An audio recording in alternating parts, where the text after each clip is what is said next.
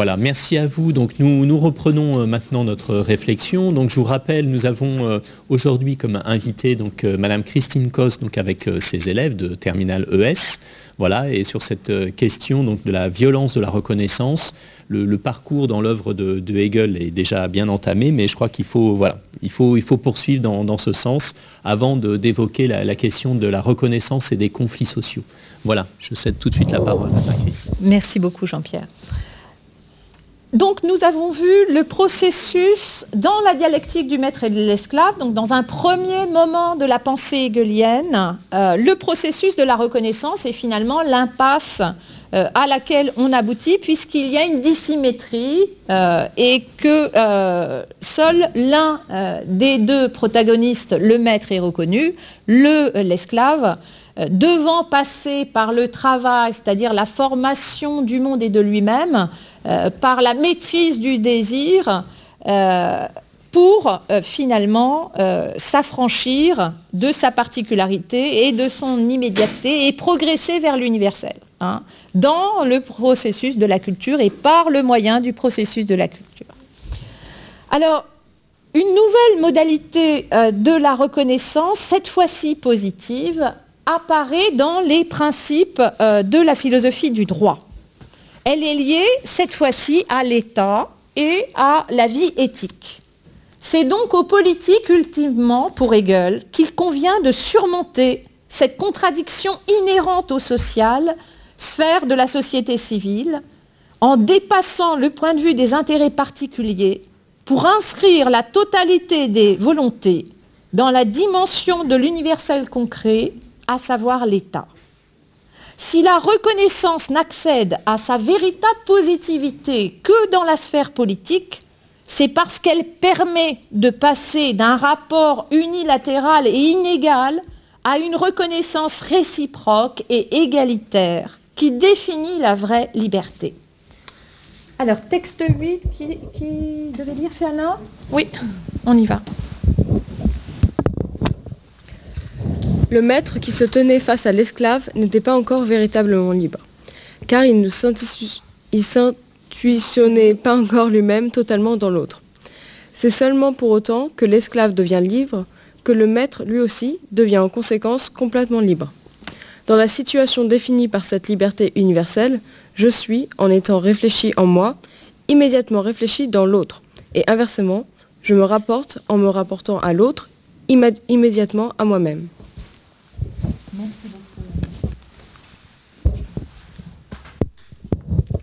L'État présente dans la pensée hegelienne un caractère ontologique et téléologique. Ni artificiel ni naturel, il constitue une seconde nature incarnant l'être et la destination universelle de tout individu particulier.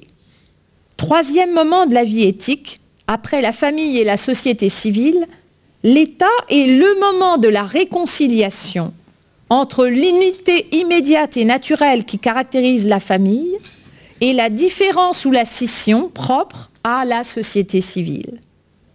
Ce qui implique que la particularité et la singularité de l'individu ne sont pas supprimées, mais intégrées à l'universalité de l'État.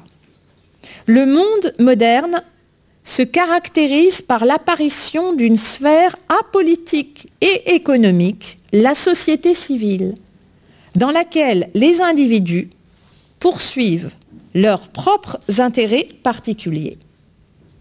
Or, étant régi par le seul principe de l'intérêt particulier et égoïste, cette sphère du social ne peut par elle-même assurer aucune reconnaissance véritable, puisque le désir de reconnaissance demeure réduit au rapport de force et à l'inégalité mise au jour dans les deux premières figures. Le social se définit par une contradiction qui ne se résout que dans et par la reconnaissance étatique, en tant qu'elle subsume la particularité de l'individu comme membre d'une société civile, reconnaissance sociale, sous, hein, subsumer c'est placer sous, intégrer, dépasser, sous l'universalité du citoyen comme membre de l'État, reconnaissance politique. D'où la nécessité dans la sphère du travail des corporations, ordres professionnels, qui permettent à l'individu de dépasser la motivation purement égoïste de l'activité professionnelle pour accéder à sa valeur et sa finalité universelle.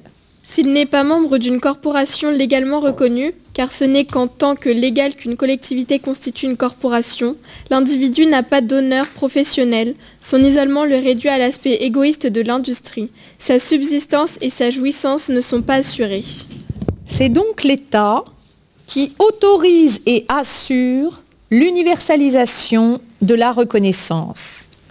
Et ce, à partir d'un universel concret, c'est-à-dire inscrit et produit par la matérialité politique des médiations institutionnelles et juridiques.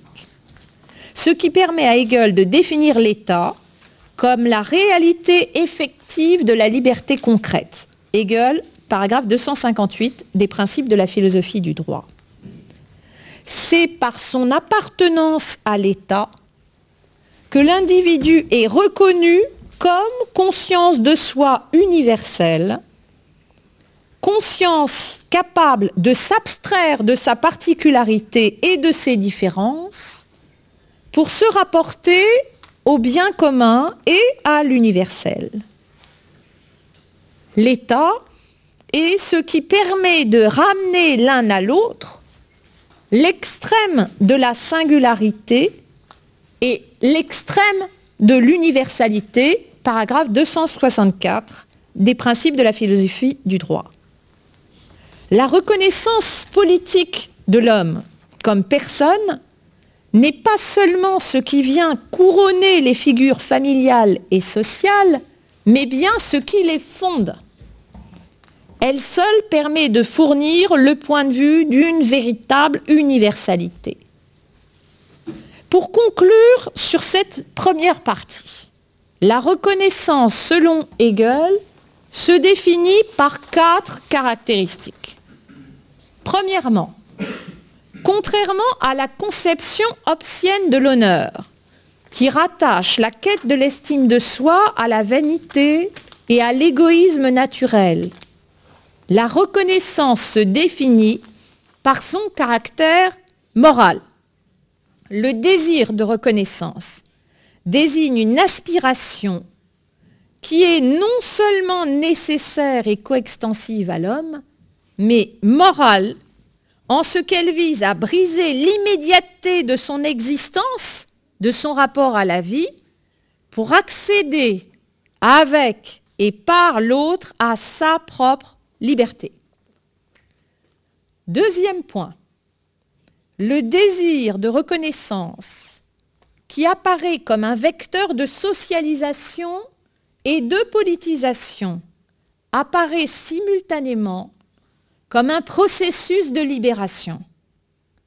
Contrairement à l'honneur obscien, dont la tendance destructrice conduit les hommes à renoncer à leur puissance et leur liberté naturelle au profit du souverain. La reconnaissance hegelienne constitue au contraire ce qui, dans l'élément même de la lutte, construit la liberté comme dimension unificatrice. Alice, on vous écoute? Texte 10. C'est seulement ainsi que se réalise la vraie liberté. Car puisqu'elle consiste dans l'identité de moi-même avec, avec les autres, avec l'autre? Avec l'autre, pardon. Je ne suis vraiment libre que lorsque l'autre aussi est libre et est reconnu par moi comme libre. Cette liberté de l'un dans l'autre réunit les hommes d'une manière intérieure, alors que, en revanche, le besoin et la nécessité ne les rapprochent que de manière extérieure. Il faut donc que les hommes veuillent se retrouver l'un dans l'autre. Très bien, merci beaucoup. Par contraste avec la course aux honneurs, la lutte pour la reconnaissance n'a pas pour conséquence de limiter la liberté, mais de la rendre possible.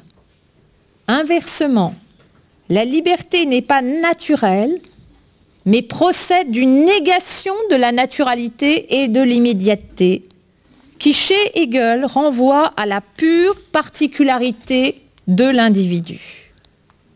Troisième point, l'objet de la reconnaissance, son but, ce n'est pas l'individu engagé dans sa pure particularité, c'est sa particularité en tant qu'elle est articulée et intégrée à la dimension universelle. Ce que l'individu chez Hobbes veut voir honoré, c'est sa puissance, sa supériorité sur les autres. Autrement dit, son individualité à laquelle le rive sa vanité. Chez Hegel, à l'inverse, c'est leur irréductibilité à cette naturalité que les individus désirent voir reconnue. Autrement dit, leur appartenance à une dimension universelle que désigne la liberté. La reconnaissance ne porte ni sur la pure particularité comme l'honneur chez Hobbes, ni sur la pure universalité comme le respect et la dignité chez Rousseau ou Kant, mais sur l'étroite corrélation des deux, sur la particularité en tant qu'elle participe d'un but et d'une dimension universelle. Autrement dit, sur l'identité de la personne, c'est-à-dire l'identité politique, ce qui constitue l'individu comme être particulier et comme membre du genre humain. Quatrième point enfin, le processus de reconnaissance prend chez Hegel la forme d'une lutte. Anna, je vous passe le micro, texte Dans l'État, l'homme est reconnu et traité comme être rationnel, comme libre, comme personne. Et l'individu singulier, de son côté, se rend digne de cette reconnaissance par ceci qu'il obéit en surmontant la naturalité de sa conscience de soi à, un universel, à la volonté qui est en et pour soi, à la loi, qui se conduit ainsi à l'égard des autres d'une manière universellement valable, qui les reconnaît comme ce pourquoi il veut lui-même passer, comme libre, comme des personnes.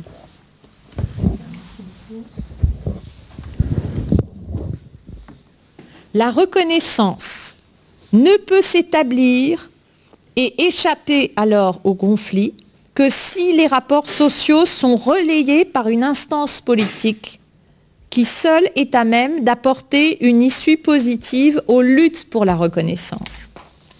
Si la reconnaissance de la singularité doit être conquise de haute lutte, c'est toujours sur fond d'une reconnaissance préalable, celle de la personne, qui doit être octroyée par l'institution politique. Nous allons donc passer maintenant à notre euh, second moment.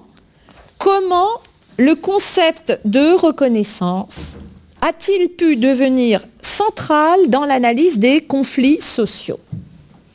Honnête retient tout d'abord de Hegel sa définition générale du concept de reconnaissance. Reconnaître signifie pour des sujets adopter un ensemble d'attitudes positives les uns vis-à-vis des autres. Il s'inscrit dans une lignée d'interprétation de la thématique hegelienne soutenue par Habermas par exemple, par l'école allemande, qui insiste sur la dimension morale que contiennent les rapports intersubjectifs de reconnaissance. La reconnaissance se présente comme un vecteur de moralité entre les individus, en tant qu'elle est ce par quoi chacun confirme sous la forme du respect mutuel, en autrui sa dignité morale de personne. La reconnaissance présente trois caractéristiques. Premièrement, elle est affaire d'expérience. Elle ne peut être simplement verbale ou idéale. Elle doit aussi et surtout être vécue, éprouvée et expérimentée par les consciences en présence. Secondement, la reconnaissance repose en outre sur la limitation volontaire, non forcée, par chacune des consciences de leur liberté individuelle. Troisièmement, enfin, cette limitation volontaire de la liberté individuelle ne débouche véritablement sur une reconnaissance que lorsqu'elle s'opère sur le mode de la réciprocité. Honnête développe à partir de là l'idée d'une vie éthique démocratique. Il cherche à exposer les contours d'une forme de vie sociale dans laquelle la libre réalisation de chacun de ses membres serait assurée par leur participation à un ensemble de relations de reconnaissance. Dans l'idée de vie éthique démocratique, il ne faut pas entendre par démocratie que son approche se limite à un régime particulier. Il renvoie plus fondamentalement à une norme de justice qui stipule que la socialisation des êtres humains ne peut réussir que dans les conditions d'une liberté coopérative. L'idéal démocratique qu'exprime Honnête, l'idéal démocratique qu'Honnête exprime en termes de liberté coopérative ou de liberté sociale ou de liberté communicationnelle consiste à affirmer que les sujets ne se réalisent pleinement qu'en bénéficiant de la reconnaissance des multiples facettes affectives, juridiques, sociales de leur dignité morale. Il va donc décliner la reconnaissance en trois modes spécifiques. Premièrement, en s'appuyant sur les travaux de Donald Winnicott, euh, psychanalyste anglais, Honnête défend l'idée qu'une première expérience de reconnaissance se joue dans les relations affectives, que nous tissons très tôt avec les personnages de notre entourage le plus proche. La première forme d'interaction ou d'intégration sociale est la vie éthique naturelle et plus spécifiquement les relations d'amour. La relation d'amour peut s'appréhender comme un processus de reconnaissance mutuelle. Winnicott a mis en évidence par quel processus d'interaction la mère et l'enfant parviennent à se dégager d'un état d'unité indifférenciée pour apprendre à s'aimer et se respecter comme personne indépendante. Cette évolution des rapports entre la mère et l'enfant est décisive pour acquérir une personnalité saine. La première phase est caractérisée par une dépendance absolue. Chacun, la mère et l'enfant, est totalement dépendant de l'autre dans la satisfaction de ses besoins et ils ne sont pas en mesure de tracer une frontière entre leurs individualités respectives. Pour désigner la première phase, dominée par ce rapport d'union symbiotique qui s'instaure immédiatement après la naissance, Winnicott recourt le plus souvent à la catégorie de la dépendance absolue. Elle signifie que les deux partenaires sont à ce stade totalement dépendants l'un de l'autre dans la satisfaction de leurs besoins et ne sont pas encore en mesure de tracer une frontière entre leurs individualités respectives. L'attention émotionnelle de la mère se focalise sur l'enfant. À cette dépendance de la mère correspond l'impuissance totale du nourrisson quant à la satisfaction de ses besoins physiques et affectifs. À cette phase de dépendance absolue mère-enfant succède une phase de dépendance relative, qui correspond à l'abandon progressif chez la mère de l'adaptation au comportement de l'enfant à mesure que le nourrisson se développe intellectuellement et parvient à distinguer sur un plan cognitif son moi et son environnement et à nouer des liens avec autrui, ce qui se produit vers l'âge de 6 mois. La mère recouvrant progressivement une liberté d'action l'enfant va résister à cette épreuve en développant une tendance agressive, d'abord dirigée contre la mère, qu'il perçoit désormais comme un être indépendant. L'intégration de ces pulsions agressives permettra à l'enfant de concilier l'attachement encore symbiotique à sa mère avec le sentiment de l'indépendance de celle-ci. Elle est la mère environnement qui satisfait tous ses besoins et la mère objet qui gagne en indépendance au fur et à mesure de son développement. La faculté de l'enfant à réaliser ce premier équilibre entre autonomie et symbiose dépend d'un deuxième mécanisme d'élaboration qui consiste dans la constitution d'objets transitionnels, dans l'établissement d'une relation affective de l'enfant avec certains objets de son environnement matériel. La créativité infantile est conditionnée par la capacité d'être seul. Si l'amour maternel est durable et solide, l'enfant peut s'appuyer sur lui pour développer un sentiment de confiance en soi qui sera le socle de sa capacité à éprouver un sentiment de confiance relativement à la satisfaction sociale de ses exigences personnelles et au lien affectif avec d'autres personnes.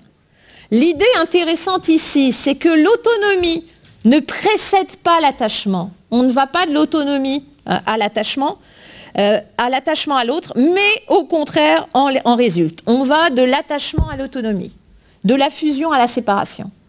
Plus on a été fusionnel, plus la capacité d'autonomie de l'enfance sera forte euh, ultérieurement.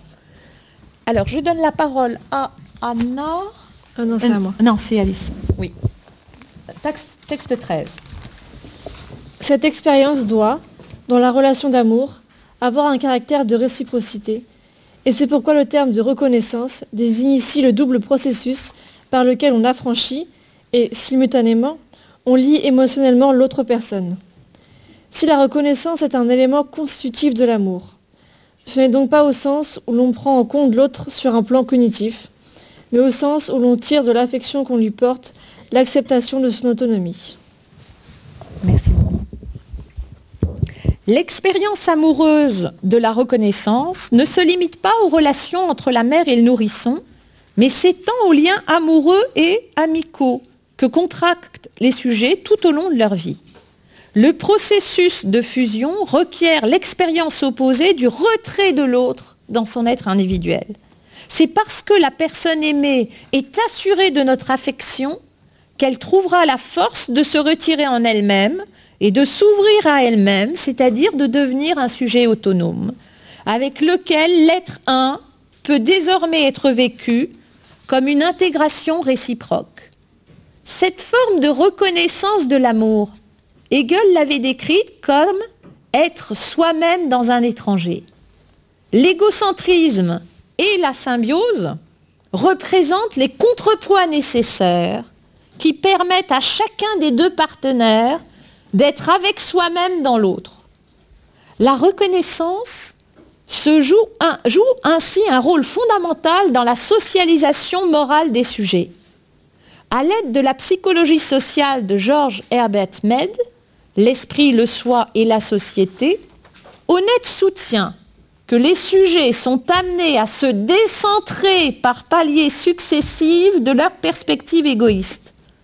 Au cours de leur apprentissage, ils adoptent tout d'abord la perspective d'un autrui significatif constitué des figures concrètes des parents, de la famille proche, des amis avec lesquels l'enfant interagit, pour ensuite progressivement endosser la perspective d'un autrui généralisé, censé représenter les règles et les normes de la vie sociale que les individus intériorisent au fil de leur existence. Les sujets ne peuvent parvenir à une relation pratique avec eux-mêmes que s'ils apprennent à se comprendre à partir de la perspective normative de leur partenaire d'interaction qui leur adresse un certain nombre d'exigences sociales. La lutte pour la reconnaissance, page 157. La reconnaissance participe à l'émergence de la psyché individuelle comme un processus d'intériorisation des relations d'interaction avec un cercle toujours plus large de personnes de référence. Théorie de la relation d'objet, et Identité postmoderne, texte extrait de la Société du mépris. Synthèse donc, faisons une première synthèse sur cette euh, première forme de reconnaissance. L'amour est ce qui définit la dimension affective de l'existence humaine, mettant en jeu le rapport que l'individu entretient avec lui-même en tant qu'être d'affect et de besoin. Ce premier rapport de reconnaissance est si fondamental qu'il conditionne tous les autres, puisqu'à travers son exigence de réciprocité, c'est la confiance en soi de chacun des individus qui se joue dans l'amour. Lorsque la reconnaissance est effective, elle conforte la confiance en soi de l'individu. Deuxièmement, La forme élémentaire de la reconnaissance amoureuse se caractérise par un particularisme moral, lié au fait qu'elle ne touche qu'un nombre limité d'autrui significatifs. La seconde forme de reconnaissance est la reconnaissance juridique, qui s'inscrit dans un tissu plus vaste d'interaction, correspondant au domaine de ce que Med appelle l'autrui généralisé. Alors que dans la sphère de l'intimité, il bénéficiait d'une relative sécurité émotionnelle, les individus se voient reconnaître dans la sphère du droit la compétence rationnelle de, poser des jugements bien fondés sur leurs actions. Dans la sphère juridique de la reconnaissance, les individus se voient confirmés dans leur capacité à se prononcer d'une manière rationnelle et autonome sur les questions morales. Elle repose sur une communauté juridique où chacun possède le droit égal, c'est-à-dire reconnu de manière universelle à tous, de se prononcer sur les affaires publiques. L'expérience de la reconnaissance juridique permet au sujet de se considérer comme une personne qui partage avec tous les membres de sa communauté les caractères qui la rendent capable de participer à la formation d'une volonté discursive. Cette faculté de se rapporter positivement à soi-même, nous pouvons l'appeler le respect de soi. Le droit est une forme de reconnaissance. C'est cette fois-ci une relation cognitive et non plus affective qui porte sur une personne libre, non plus sur un individu entendu comme être porteur de besoins concrets. La sphère du droit institue une forme de reconnaissance à prétention universelle. La reconnaissance qui procède du droit obéit à une exigence d'indifférenciation. Elle établit un respect absolu qui est dû à la personne comme telle. Pour se rapporter aux qualités universelles des êtres humains, la reconnaissance juridique doit appliquer des normes universelles indépendantes des positions et valeurs sociales et qui n'admettent ni exception ni privilège.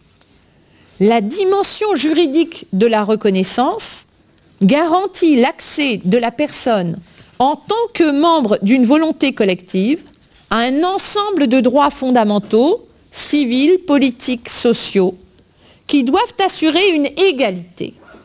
Les droits civils portent sur la protection des individus contre l'interférence arbitraire d'autres individus, crimes ou des gouvernements. Les droits politiques concernent la participation au suffrage universel, les conditions de la citoyenneté. Les droits sociaux renvoient à l'accès à la santé, à l'éducation et au travail. Ce qui dépend de cette forme de reconnaissance est le respect de soi, en tant qu'être libre et responsable moralement, en tant que personne, puisque ce sont ses droits égaux qui lui font prendre conscience qu'il peut aussi se respecter lui-même parce qu'il mérite le respect de tous les autres. C'est la légitimité ou la respectabilité d'un mode de vie ou d'un choix politique, culturel, religieux, sexuel que sanctionne la reconnaissance juridique. Enfin, il y a une troisième forme de reconnaissance. La troisième forme de reconnaissance porte sur la forme de reconnaissance de la communauté de valeurs, c'est-à-dire sur l'estime sociale. Dans la sphère du social, définie en grande partie par l'activité du travail, les individus sont en attente d'une forme d'estime sociale qui réside dans la reconnaissance de la valeur de leur activité. L'idée culturelle qu'une société se fait d'elle-même fournit les critères sur lesquels se fonde l'estime sociale des personnes, dont les capacités et les prestations sont jugées intersubjectivement en fonction de leur aptitude à concrétiser les valeurs culturellement définies de la collectivité. L'estime sociale se caractérise par une reconnaissance horizontale réalisée en fonction d'un système de référence donné. L'évaluation est relative aux fins éthiques d'une société particulière, professionnelle, politique, associative. Texte 16.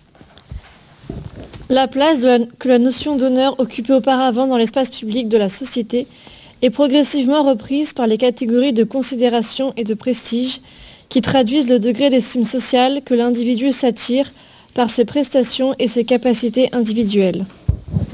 Mais si cette reconnaissance admet des degrés et une sorte de concurrence, elle, euh, elle continue de répondre à une exigence de réciprocité et de symétrie qui permet de fonder une solidarité entre les sujets sociaux en ce qu'ils reconnaissent les qualités spécifiques de l'autre comme nécessaires à la réalisation d'une fin commune et collective. Cependant, dans le contexte des sociétés modernes, marquées par un pluralisme axiologique, la communauté de valeurs se prête à un conflit culturel chronique. Les sociétés modernes sont traversées par des conflits portant sur les valeurs, à partir desquels les contributions de chacun sont soumises à évaluation. Les luttes autour des salaires et des rémunérations sont l'une des figures prises par ce genre de conflit. La solidarité désigne une relation d'interaction dans laquelle les individus s'intéressent à l'itinéraire personnel de leur vis-à-vis parce qu'ils ont établi entre eux des liens d'estime symétriques. Le terme peut désigner des relations de groupe nées par exemple de l'expérience d'une résistance à l'oppression politique ou dans des conditions extrêmes comme celle de la déportation. Dans l'expérience de la souffrance ou dans celle de la privation, des nouveaux systèmes de valeurs voient le jour qui permettent à des sujets d'être estimés pour des qualités ou capacités auparavant dépourvues de signification sociale. La solidarité est conditionnée par les relations d'estime réciproque entre des sujets individualisés. Elle devient un véritable sentiment de sympathie pour la particularité individuelle de l'autre personne. Un jeu veille à ce que les qualités d'un autre parviennent à se développer. La solidarité est autre chose qu'une simple tolérance passive à l'égard des autres. Et son domaine, les valeurs, n'est pas l'économie. La solidarité est donc une forme de reconnaissance qui porte sur un sujet conçu comme être socialisé et unique. Elle est au fondement de l'estime de soi. On a donc mis en évidence les différents degrés de la relation pratique à soi-même et trois formes de reconnaissance. Être un individu avec ses besoins concrets, devenir une personne juridique et se voir reconnu comme sujet dans sa particularité individuelle. L'amour est la condition de la confiance en soi. Le droit, celle du respect de soi. La solidarité, celle de l'estime de soi. Si les trois formes d'interaction, l'amour, l'identité juridique, la solidarité, peuvent être considérées comme des formes d'intégration, c'est parce qu'elle dessine une succession de relations de reconnaissance à travers lesquelles des individus se confirment mutuellement comme des personnes autonomes et individualisées. Hegel l'a indiqué. À mesure que se forme leur identité, les sujets se trouvent contraints de s'engager dans un conflit avec d'autres sujets, lequel conflit correspond au degré de socialisation qu'ils ont atteint. C'est ainsi qu'ils obtiennent la reconnaissance et l'autonomie. Honnête met en évidence la violence potentielle de ces formes de reconnaissance, en explicitant les figures revêtues par le mépris social. C'est là où apparaît la force destructrice de la méconnaissance et ses effets délétères sur la construction de soi comme être autonome et individualisé. Au niveau de la première forme de reconnaissance, qui est celle de l'amour, on voit que se rendre maître du corps d'un autre contre sa volonté et le soumettre à une humiliation qui détruit la relation pratique qu'il entretient avec lui-même. Le viol et la torture constituent les formes de violence qui aboutissent à un déni de reconnaissance et produisent des identités lésées. Texte 17. En essayant de se rendre maître du corps d'une personne contre sa volonté, on la soumet à une humiliation qui détruit en elle, plus profondément que d'autres formes de mépris, sa relation pratique à soi.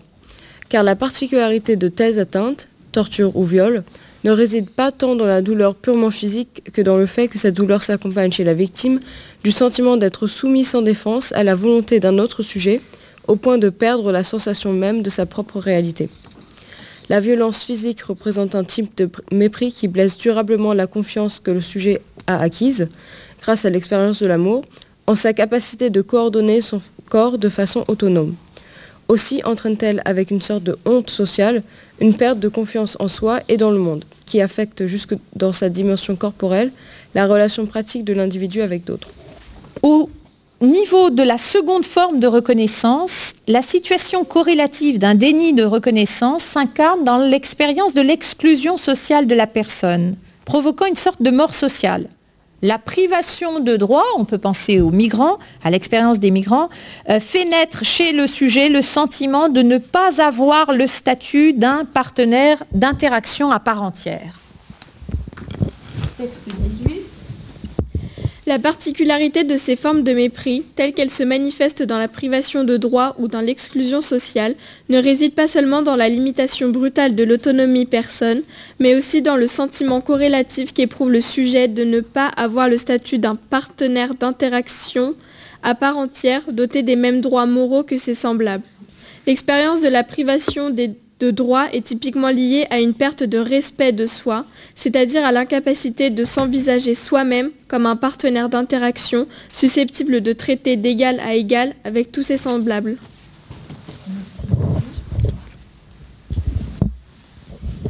Le sujet est blessé dans son désir d'être reconnu comme un sujet capable de jugement moral et de responsabilité morale, ce qu'il atteint dans le respect qu'il se porte à lui-même. Enfin, l'offense ou l'atteinte à la dignité d'autrui consiste dans le dénigrement des modes de vie individuels et collectifs, ce qui correspond à la privation de reconnaissance sociale. Le déclassement social, la dépréciation, va de pair avec une perte de l'estime de soi, puisque les modèles d'autoréalisation auxquels les individus étaient parvenus se voient refuser l'approbation sociale. Texte 19. La dépréciation de certains modèles d'autoréalisation a pour effet que ceux qui s'y conforment ne peuvent reconnaître à leur existence aucune signification positive au sein de la communauté. Pour l'individu, l'expérience d'un tel déclassement social va de pair avec une perte de l'estime de soi. Il n'a plus aucune chance de pouvoir se comprendre lui-même comme un être apprécié dans ses qualités et ses capacités caractéristiques. Ce qui refusé ici à la personne, c'est l'approbation sociale d'une forme d'autoréalisation à laquelle elle est péniblement parvenue grâce à l'encouragement reçu à travers des solidarités de groupe. Merci beaucoup Alice. Il s'agit alors de blessures et de mortifications. Honnête parle donc de pathologie sociale. Ce que le sujet perd est la possibilité d'entretenir un rapport positif à ses capacités et ses qualités propres, ainsi qu'à son activité. Donc le dernier texte. Or, il est caractéristique des trois formes de mépris, ainsi distinguées que leurs conséquences individuelles sont toujours décrites à l'aide de métaphores évoquant des états de dégradation du corps humain. L'étude des effets psychologiques de la torture ou du viol fait souvent état de la mort psychique de l'individu. Dans le domaine de recherche qui, sur l'exemple de l'esclavage, traite de l'assimilation collective des expériences de privation de de droit et d'exclusion sociale, c'est la notion de mort sociale qui est passée dans l'usage euh, et à propos du type de mépris qui s'exprime par, le dénigrement culturel d'un mode de vie, on parle volontiers de blessure et de mortification. Merci beaucoup. Occasionnée par les expériences négatives de mépris, la lutte pour la reconnaissance est un principe dynamique qui opère à un double niveau chacun étant pour soi en tant qu'il est pour les autres, chacun tente d'obtenir d'autrui la reconnaissance et la confirmation de son identité, individualisation. L'espace social est par là même un espace intrinsèquement conflictuel, mais c'est aussi l'espace qui est susceptible de garantir à chacun et de manière égale l'accès à l'estime de soi, intégration. Chaque forme étant conflictuelle, elle porte aussi un potentiel de développement qui précipite le passage à la forme suivante. La lutte mène de l'amour au droit et du droit à la solidarité. Le sentiment d'injustice peut donc déclencher la lutte pour la reconnaissance et celle-ci précipite le passage d'une forme de reconnaissance à une autre. La lutte est donc la vie de chacune de ces formes de reconnaissance, l'âme du potentiel de développement propre à l'amour, au droit et à la solidarité. Le social est intrinsèquement conflictuel et on ne saurait le ramener à une relation basée sur l'expérience d'une simple communication. L'expression de lien social est ambivalente. Cependant, le conflit n'est pas nécessairement destructeur. Il peut être au contraire le moyen d'une intégration sociale à condition que celle-ci permette la reconnaissance progressive d'une identité et d'une réalisation de soi. La mise en avant du conflit provient de l'identification des expériences d'injustice et de leur analyse, ce que Honnête appelle les pathologies de la liberté. Ces atteintes morales révèlent un horizon d'attente implicite. Euh, Honnête dessine les contours que doit prendre la société pour permettre à ses membres de disposer d'une condition de vie réussie, posture normative. En conclusion, je dirais donc qu'Honnête présente une grammaire morale des conflits sociaux. Contre une interprétation utilitariste des mouvements sociaux, il souligne que les luttes ne relèvent pas seulement d'intérêts matériels, mais aussi d'attentes morales de reconnaissance, formulées dans les trois registres de l'amour, du droit et de la solidarité sociale. À la différence de tous les modèles utilitaristes, notre concept de lutte sociale suggère que les motifs de résistance et de révolte sociale se constituent dans le cadre d'expériences morales qui découlent du non-respect d'attentes de reconnaissance profondément enracinées. Sa conception de la justice sociale se démarque par son pluralisme et la place prédominante accordée à la dynamique des luttes sociales selon lui, les luttes pour la reconnaissance ont contribué de manière décisive à ce double processus d'individualisation et d'inclusion sociale croissante, en ce qu'elles ont permis au principe de reconnaissance de s'intensifier qualitativement, tantôt en améliorant la qualité des rapports de reconnaissance, tantôt en intégrant un nombre toujours plus grand de participants dans les champs institutionnels de la reconnaissance. Je vous remercie.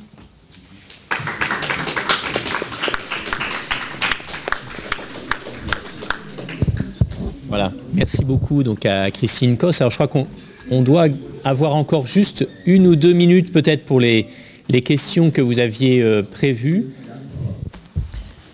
Est-ce qu'on pourrait réduire les conflits sociaux à un processus de reconnaissance? Alors, oui, Effectivement, c'est une question euh, tout à fait pertinente et euh, c'est une question qui se pose euh, de savoir, puisque tel est l'enjeu, hein, comment comprendre et penser la justice sociale. effectivement, la position, par exemple, de quelqu'un comme Nancy Fraser est de considérer que ce serait limitatif d'estimer que euh, les conflits sociaux sont, de façon moniste, euh, des conflits euh, pour la reconnaissance. C'est-à-dire qu'elle elle considère qu'il faut absolument dissocier des conflits qui visent euh, la redistribution de conflits qui ne viseraient euh, que la reconnaissance. Et donc ce sont des conflits euh, dont la visée est différente, c'est-à-dire que quand la revendication est une revendication de, de redistribution, de justice sociale, le vecteur doit être le vecteur étatique. Et donc le passage doit se faire exclusivement par le vecteur étatique. Euh, elle considère que les revendications euh, de reconnaissance sont euh, davantage d'ordre symbolique et à ce moment-là, les vecteurs et les formes de résolution sont différents. C'est-à-dire qu'il peut ou non y avoir superposition entre les deux types de conflits. un conflit qui relève de la reconnaissance et un conflit qui relèverait de la redistribution. Merci beaucoup encore, euh, donc euh, voilà, Christine. C'était vraiment, c'était vraiment passionnant. Pour leur patience et la qualité de leur Tout à fait, voilà, merci beaucoup. Alors juste toute petite chose, je, dis juste un, mot. Donc cet après-midi, nous avons donc euh, une dictée européenne donc, qui sera faite ici avec Jean-Pierre Collignon, donc ancien rédacteur du Monde, et puis donc euh, aussi euh, donc Monsieur Michalewski qui sera, qui sera présent évidemment. Et puis donc le, 4 avril, donc nous aurons deux, deux, cours différents. Donc le matin en littérature, donc sur le, théâtre euh, grec. voilà par Monsieur Gouraud, donc professeur en CPGE, et l'après-midi donc le, prix de philosophie hein, qui aura lieu ici. Donc voilà, si, si, vous êtes intéressé aussi, par, vous pourrez rencontrer des auteurs. Voilà, Bien, merci, merci à vous encore une fois et à bientôt. Merci Voilà, Jean-Pierre. au merci à toi.